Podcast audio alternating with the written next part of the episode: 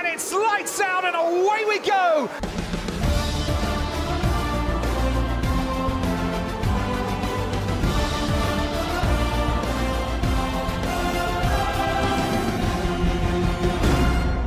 Sejam bem-vindos mais uma vez ao Lights Out Podcast, esta vez para falar de Sérgio Pérez, nesta série de episódios diários, como sabem, estamos a fazer, eh, pronto, um, um episódio todos os dias neste mês de Fevereiro, a falar dos diferentes pilotos da Fórmula 1, desta grelha de 2024, e assim, pronto, vamos aquecendo um bocado os motores, vamos fazendo esta pré, pré-época de Fórmula 1, e, e estamos já, pronto, aqui à espera de que comece o campeonato em março, mas até lá, pronto, como sabem, episódios diários para terem conteúdo de hoje. Vamos falar de Sérgio Pérez, o piloto que, pronto, se calhar não tem tido umas épocas fáceis ultimamente, ele que é conhecido como o Ministério da Defesa mexicano, e para isso vamos falar, e temos aqui também a companhia de Bernardo. Como é que estás, Bernardo?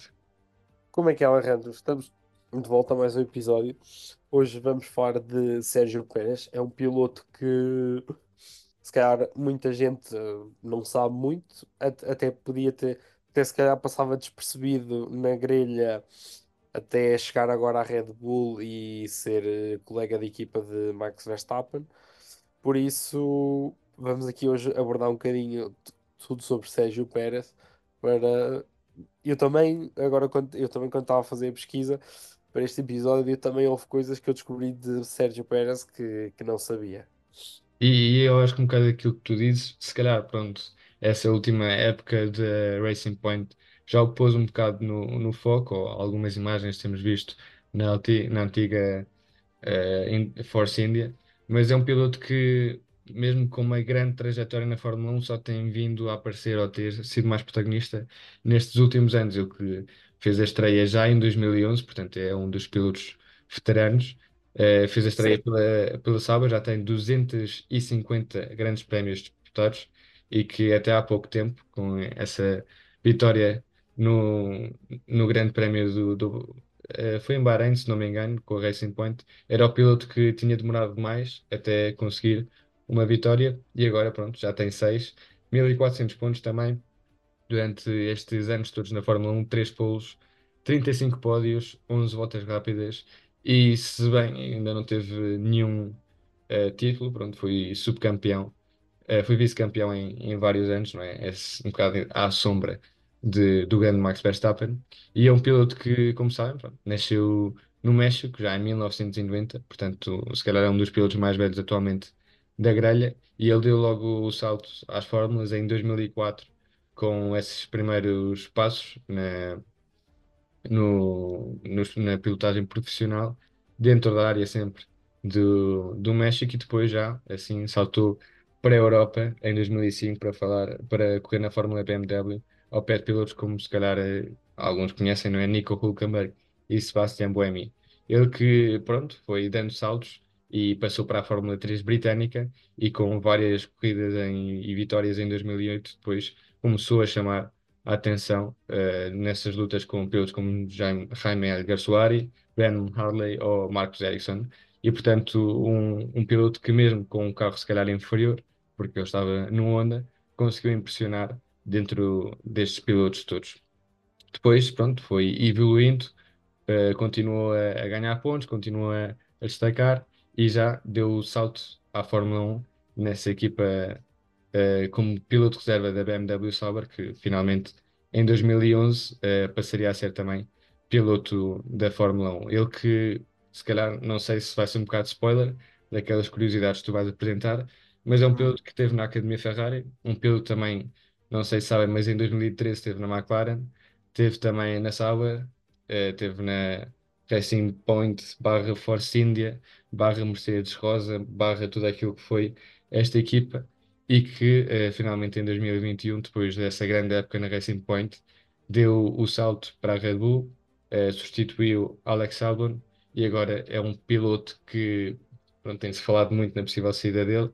E eu, é uma notícia também tenho ouvido muito estes últimos meses, é na possibilidade e dos vários convites do piloto para participar na Fórmula E. Não sei se tens ouvido também estas notícias, Bernardo.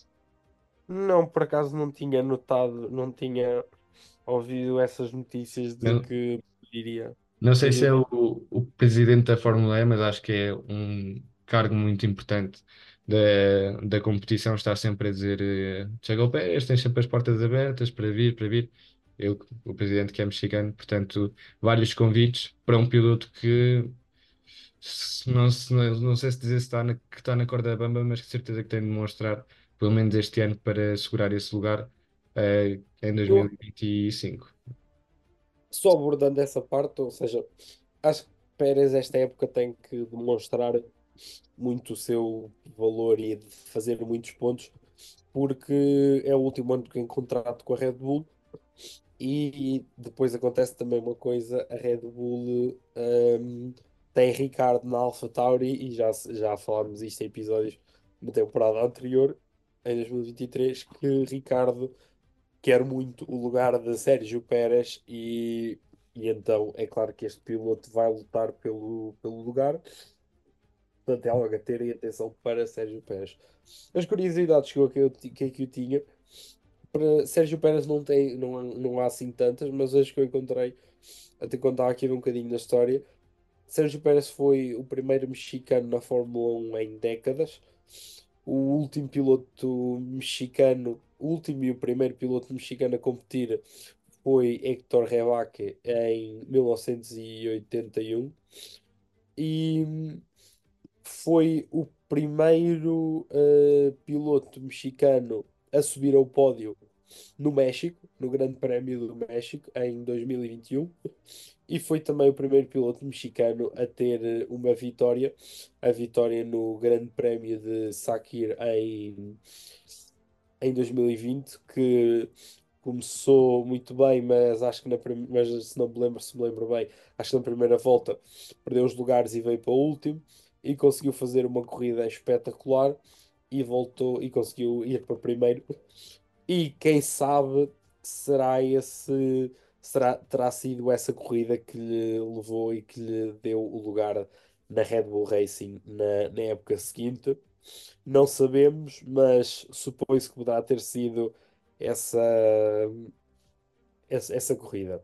E eu, É, por acaso, sobre essa corrida, não sei se é também, eh, acho que é eh, a corrida que se venceu com, desde mais atrás, eh, depois da primeira volta, ou seja, acho que ele estava em último, eh, assim que acabou. ele estava ele estava em último, ou seja, ele começou em, começou nos, em lugares na frente, depois baixou, acho que para o último, mesmo ao 19, acho que alguém já tinha se retirado da corrida, e depois disso ganhou, e depois disso conseguiu, subiu e ganhou, e ganhou a corrida. Eu acho que é mesmo um recorde, se não, se não estou em erro. Sim, aí também pode ser um recorde. Pois, esta aqui não é, não, esta aqui não é hum, curiosidade nenhuma, mas a reputação que Checo tem em gerir pneus e em defender na pista. Por alguma razão é chamado o Mexican Minister of Defense. Minister of Defense. Se bem que eu aqui vou ser um bocado do. Pronto, vou puxar para casa, não é? Este ano temos visto também Alonso a, a demonstrar que é, que é um verdadeiro Ministério da Defesa. Ele que também teve algumas lutas com, com o Checo, mas pronto, isso se calhar pronto, já são conversas do outro dia. Vamos falar daquilo que é o campeonato de 2024 já, já avançávamos um bocadinho daquilo que não é que esperamos, mas que Checo tem de fazer para reservar esse lugar na, na Red Bull e o que é que nós esperamos que aconteça. Eu acho que Checo não vai segurar o segundo lugar, porque se este ano a Red Bull era tão superior, a Mercedes estava tão mal e as equipas outras estavam tão longe, e mesmo assim foi até à última ou à penúltima corrida onde se Sim, viu mesmo quem assim. é que era o, o segundo lugar. Acho que para Sim. o ano, onde vai estar tudo mais junto, eh, acho que o Checo Pérez vai ficar em quarto lugar. Sim, acredito sim. Para um ano em que se espera que a Ferrari e a Mercedes estejam mais próximas da Red Bull, A própria McLaren. mais. E a própria, sim, a própria McLaren. Espera-se que não acredito que Checo vá ficar em segundo, em segundo lugar. Até também, imagina, pela própria disparidade com o colega de equipa, porque nesta temporada Verstappen duplicou os pontos de Checo e ainda ultrapassou. É, é um, é um caso realmente icónico. Não sei se alguma vez aconteceu, pelo menos, vencer o campeonato e duplicar os pontos, porque, claro, se eu faço dois pontos e o meu teammate faz um, estou a duplicá-los, mas não é algo relevante. É, neste caso, é sem dúvida uma grande diferença, mais de 200 pontos de diferença, e acho que é uma coisa a ter atenção e é um- uma situação que, se Checo não, não melhorar, eh, vai acabar por saltar.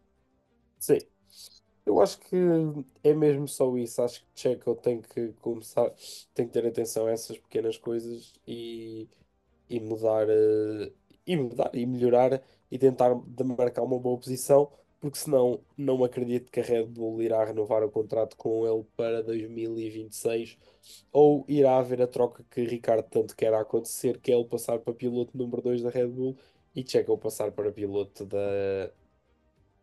Eu ia dizer AlphaTauri, mas já não é AlphaTauri. Agora é Visa, Kart, Visa, eh, Racing Bulls, Visa mas, Cash ou é, assim, Racing Bulls, qualquer coisa. Pronto, é um nome um bocado estranho. Mais vale chamá-los Racing Bulls, que é muito mais bonito o nome até do que Visa Cash App. mas tu também, por exemplo, estás a falar no, no Ricardo, mas acho que não é o uni- único piloto a ter em conta, porque o próprio Albon é um piloto que pode subir e há muitos outros pilotos na Fórmula 1, mas também na Fórmula 2, que estariam de certeza com vontade de assumir e se calhar com capacidades. Vemos também eh, o caso de Liam Lawson, que poderia também, não sei se dar o salto à Red Bull, mas de certeza estar dentro dos planos. Acho que são vários os pilotos que poderiam ocupar essa posição, mas pronto, para isso vamos ter de esperar até o início do campeonato e até 2024. Até lá, vamos continuar com esta série de episódios diários, onde falamos dos 20 pilotos da grelha. E pronto, amanhã, como sabem, tem mais um episódio nesta, nesta série e tem de esperar até amanhã para saber quem é que será o piloto. Portanto, vemo-nos já amanhã, como dizia, num novo episódio. E até lá, vamos falando pelas redes sociais vamos comentando tudo. Um grande abraço. Grande abraço.